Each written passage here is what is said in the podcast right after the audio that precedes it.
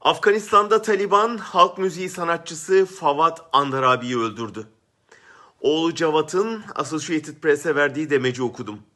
Eve gelmişler, arama yapmışlar. Fawat'la birlikte çay içmişler. Sonra onu dışarı sürükleyip başından vurarak öldürmüşler. Eski İçişleri Bakanı arkasından şöyle yazdı. Onun bir türküsünde tarif ettiği sözlerle güzel vadimiz, atalarımızın ülkesi boyun eğmeyecek Taliban'ın vahşetine.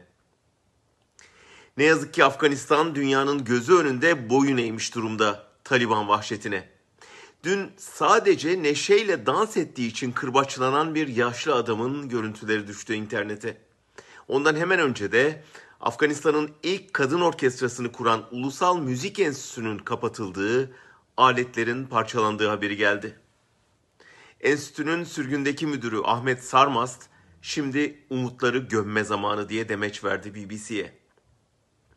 Taliban rejiminin müstakbel Kültür Bakanı gözüyle bakılan Zahibullah Mücahit, New York Times'a İslam'da müzik yasaktır dedi ve ekledi. Ama insanlara baskı uygulamaya gerek kalmadan müzik yapmamaya ikna etmeye çalışıyoruz. Ne incelik.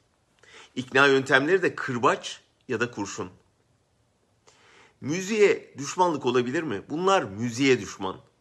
Tabii ki düşmanlıkları sadece müziğe değil, resme, baleye, heykele, sinemaya, tiyatroya da düşmanlar. İnsanlığın güzel sanatlar alanında asırlar boyunca yarattığı bütün birikimin karşısındalar.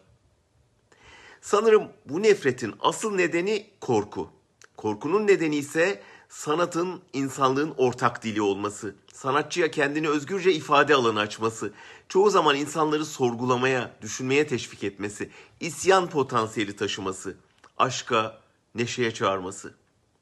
Neşeyi ibadetin alternatifi hatta hasmı olarak görüyorlar. O yüzden nefrete, korkuya, baskıya dayalı bir zulüm dini icat ettiler.''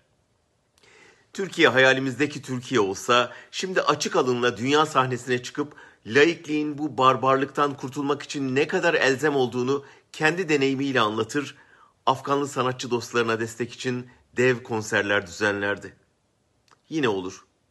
Kabil felaketini gördükten sonra birçok insan laikliğin kıymetini çok daha iyi anladı çünkü.